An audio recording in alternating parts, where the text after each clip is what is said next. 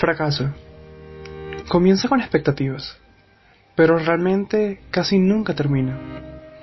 Relaciones, propuestas, metas, trabajo, familia, decisiones, cabeza, diferentes pronósticos y diferentes expectativas. Analizando el porqué de mis caídas depresivas, llegué a una rápida y casi errónea conclusión del porqué de ellas, y me dije que muchos factores ajenos a mí y al no ver ciertos resultados, y sobre todo en el trabajo, me hicieron llevar a ese hueco, a ese hueco de depresión, en el cual tal vez estoy justo ahora. Pero después de, gracias a cuatro personas que admiro, pude entender que sí, que se está deprimido por eso, pero no ver resultados positivos. Tras intentar e intentar varias veces que el sentirme reprimido me debilitaba mentalmente.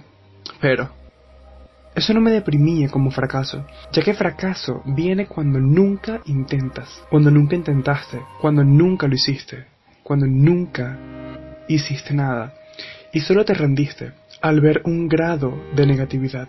Y yo no, yo no hice nada de eso.